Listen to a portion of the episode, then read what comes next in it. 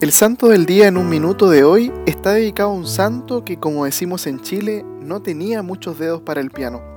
Se llama San José de Cupertino. Nació en el año 1617 en Italia en una familia muy pobre. Quedó huérfano cuando era un niño y era de esos que cuando le pedían algo se le olvidaba lo que tenía que hacer. Torpe y despistado, fue despedido de los capuchinos por no cumplir bien con sus deberes su madre, que tenía un hermano franciscano, le pidió que lo dejaran ingresar a la orden donde fue aceptado. Cuando fue ordenado sacerdote, su vida tuvo un cambio gigantesco.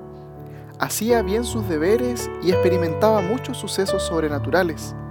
Curaciones milagrosas, éxtasis, levitación, fuerza sobrenatural, etc. Es por eso que fue condenado a vivir solo en una ermita. Murió allí, alejado de su comunidad, el 10 de agosto del año 1663. Este podcast lo hacemos desde Chile, donde se acaba de sufrir un fuerte terremoto. Es por eso que dedicamos el audio de hoy a quienes han sufrido pérdidas humanas y materiales luego del terremoto y posterior tsunami. En el día en que celebramos nuestras fiestas patrias, recemos por Chile, para que como país podamos ponernos de pie y mirar hacia el futuro con esperanza.